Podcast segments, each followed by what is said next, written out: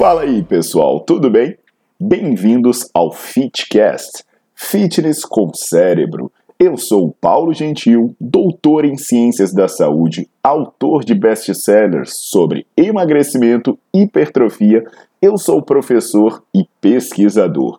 Este canal foi feito especialmente para quem gosta de cuidar do corpo, mas não descuida da inteligência. Aqui a verdade é dita com evidências científicas, doa a quem doer. Não esqueçam de seguir o canal e divulgar. E também eu convido vocês para olhar os links na descrição do canal para ver as minhas aulas, meus livros e também me buscar nas redes sociais.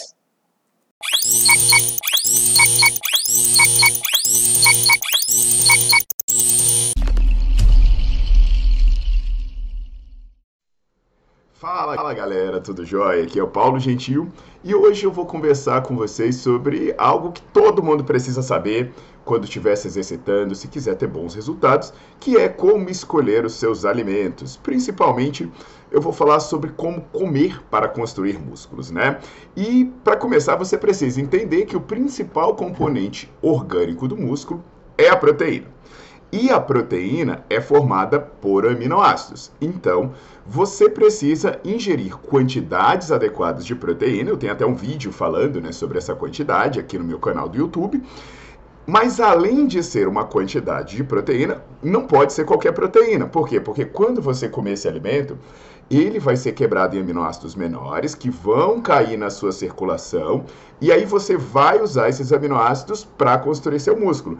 Então, tanto a quantidade quanto o tipo de aminoácido tem que ser o mais é, eficiente, né, o mais adequado para esse processo anabólico. Então, é importante saber qual proteína ingerir.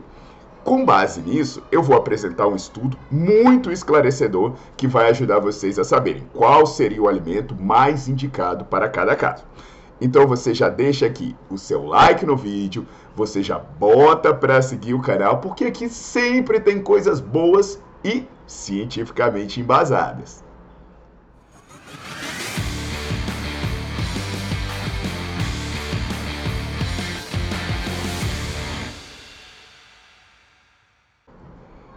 Pessoal, é, o estudo que eu vou dar aqui, né, como referência, ele vai estar tá aí descrito na descrição do vídeo. Eu sempre faço isso, qualquer vídeo meu é só você correr pela descrição do vídeo que você vai ver o nome dos estudos que eu estou citando, assim como outras informações que eu acho relevantes.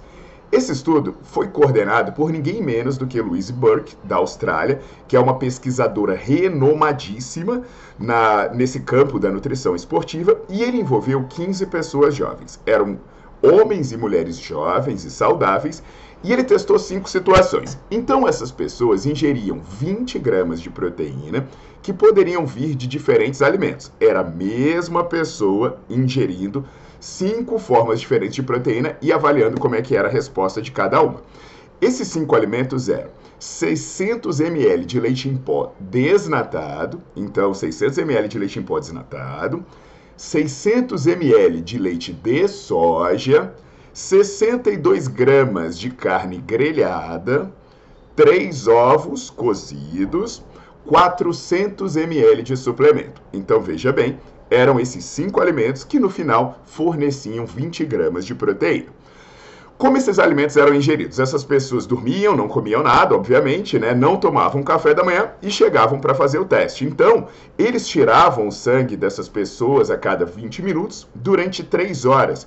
E durante esse processo de 3 horas, eles verificavam os aminoácidos que caíam na circulação. Então, o que, que eles deveriam saber é o seguinte: eu comi esse alimento, qual aminoácido que cai no meu sangue, quanto tempo leva para ele chegar no sangue. Lembra que eu falei no começo? Você precisa tanto de uma quantidade de aminoácidos quanto de tipos de aminoácidos que sejam favoráveis aos seus processos anabólicos. Então, analisando as curvas de cada alimento, eu vou deixar aqui para vocês uma figura que mostra qual é o comportamento dos aminoácidos totais. E você vai ver lá, né? Você pode até pausar o vídeo, ficar é, namorando essa figura para entender bem. Você vai ver o leite magro, que aparece rapidinho os aminoácidos essenciais, depois eles vão sumindo. Você vai ver o leite de soja com comportamento ali um pouco menor do que o leite magro, né? Você vai ver o bife, que por incrível que pareça, ele tem um comportamento é, é, se você olhar a área sob a curva, muito parecido, né? Você vai ver o suplemento que se aproxima muito do leite, você vai ver os ovos. Os ovos vão ter um comportamento parecido com o do bife. Aí você pensa, ah, Paulo, mas esses são os aminoácidos totais. E aqueles aminoácidos que eu não consigo produzir? Que são os aminoácidos essenciais. Bem, é muito parecido. Se você olhar a curva de aparição dos aminoácidos essenciais, né, que é o gráfico que está aparecendo para vocês agora, o que, que vocês percebem? Os alimentos líquidos, né, principalmente o leite magro e o suplemento, eles entregam logo os aminoácidos essenciais e depois a curva vai diminuindo. Aí o leite de soja fica parecido com eles. E quando você vê os alimentos sólidos, o bife e o ovo, eles entregam mais devagar, mas eles também ficam mais tempo entregando aminoácidos. Legal. Tem um aminoácido que a galera fala muito, né? Mas a gente sabe que não serve para bosta nenhuma. Depois vocês podem buscar Paulo Gentil e BCA no YouTube, que são os aminoácidos de cadeia ramificada. E você vê que eles já estão presentes em uma boa quantidade, são entregues em uma boa quantidade por todos os alimentos que foram testados, inclusive o leite de soja, e eles têm uma curva parecida com a que eu falei antes. Existe um aminoácido especificamente que ele é importante porque ele está associado às vias de hipertrofia. É um aminoácido importante porque ele ativa a via de hipertrofia chamada mTOR, o eixo mTOR, que está associado à resposta do músculo ao exercício. Então esse aminoácido é a leucina, que é quem está aparecendo agora para vocês. Então você percebe que a curva de leucina também é muito parecida em todos os alimentos. Então, assim, pessoal, dá uma namorada, né? Depois você volta o vídeo, fica dando clique, fica dando zoom.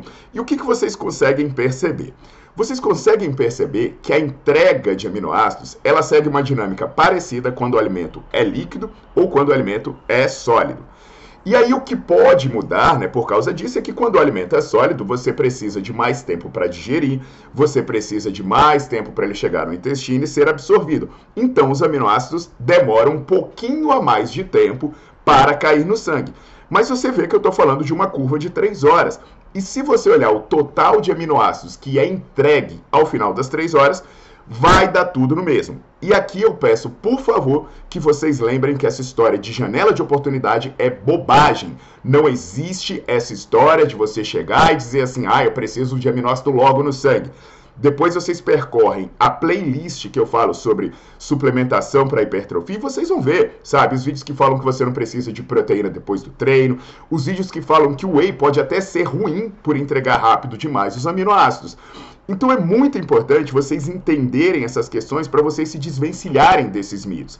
Eu, gosto, eu vou até fazer um, um, uma, uma sugestão para quem gosta de estudar o tema, que lá no Nerdflix, né, o meu canal de aulas assinadas, tem várias aulas em que se fala sobre isso, sabe? Tem nutricionista explicando sobre ingestão proteica, tem nutricionista explicando sobre suplementação, para você parar, aprender e aí você consegue se orientar melhor. E quem é profissional, estudante, consegue orientar melhor as outras pessoas. Outra coisa que eu vou recomendar, né, para vocês é vocês entenderem é, que não existe melhor aminoácido. Sabe? Ah, Paulo, então baseado nisso eu vou comer só ovo, baseado nisso eu vou comer só bife, baseado nisso eu vou comer, vou beber só soja, baseado nisso eu vou beber só leite. Não, galera, por que, que você não diversifica? Poxa, no café da manhã, para mim, é, é legal tomar leite. Ah, no almoço eu vou comer bife, na hora da janta eu vou comer ovo. No lanche da tarde é, é, vai ser suplemento porque eu estou na rua. Entende? O importante de vocês entenderem isso é para vocês entenderem que pode ter uma flexibilidade na sua alimentação. Isso vai te dar praticidade. Ah, eu tô viajando para um lugar em que o peixe é muito gostoso, poxa, então eu vou comer peixe. Ah, eu resolvi mudar meus hábitos alimentares. É, isso é, vai depender de você, mas não tem nada, nada, nada que vai tornar um alimento muito superior. Agora, também é interessante você entender que cada alimento vai vir acompanhado de alguma coisa que você pode querer ou não controlar. Por exemplo, o leite é um ótimo alimento. Né? Eu tenho vídeos e vídeos aqui falando sobre leite, sobre essa bobagem que falam que o leite é veneno, causa inflamação, isso é uma idiotice. Mas podem existir pessoas que são intolerantes ao leite, à, à lactose ou até mesmo à proteína do leite. Então o que, que vai acontecer? Essa pessoa tem que cortar o leite. Paciência. A carne. Eu sou um cara que amo comer carne. Mas, dependendo da carne que você comer, ela pode vir acompanhada da gordura. Dependendo do momento da economia, a carne pode ser muito cara. Então a carne pode ser uma opção que você vai começar a deixar em segundo plano. O ovo, cara, o ovo também é um alimento prático, é um alimento simples, é um alimento que eu gosto. Todo café da manhã meu tem ovo. E, inclusive, aí eu recomendo que vocês assistam um vídeo aqui no YouTube falando que o ovo tem que ser inteiro, né? Nada de só a clara de ovo. Mas também pode haver momentos que o ovo está caro.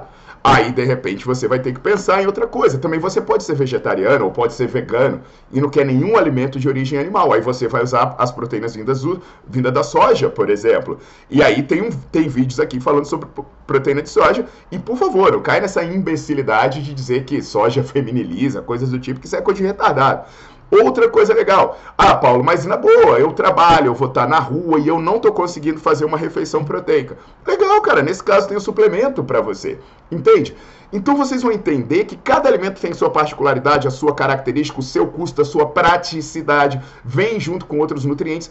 E aí você precisa, eu recomendo que você tenha um nutricionista, assim como eu tenho, que é a pessoa que vai dizer, pô, o que, que você gosta de comer? Você gosta de comer carne? Então, é, se for um tipo de carne que vem acompanhada de gordura, vou ter que tirar a gordura de uma refeição. Ah, calma aí, você gosta de tomar leite batido com alguma coisa? Bacana. Então tem mais carboidrato, vou ter que tirar carboidrato de uma refeição para equilibrar os seus nutrientes. É simples assim. Olha como é que a ciência é maravilhosa e olha como a ciência te liberta. Legal isso, pessoal. Então faz o seguinte, pega esse vídeo, assiste ele de novo, dando pausa, sabe? Olhando os gráficos que eu mostrei ali quando eu falei de cada curva, e aí você envia para o máximo de pessoas que você puder. Porque tem um monte de gente aí achando que a vida é viver de, de é, é frango e batata doce, achando que bater quantidade de proteína é só, ah, eu vou ter que comer 2 quilos de frango, ah, vou ter que comer 20 ovos. Não, cara, vou ter que beber 5 litros de leite. Não, você pode ter uma alimentação muito mais livre, muito menos paranoica se você, usa, se você usar isso aqui, ó. Se você usar o cérebro, usando o conhecimento para guiar suas condutas, tá legal?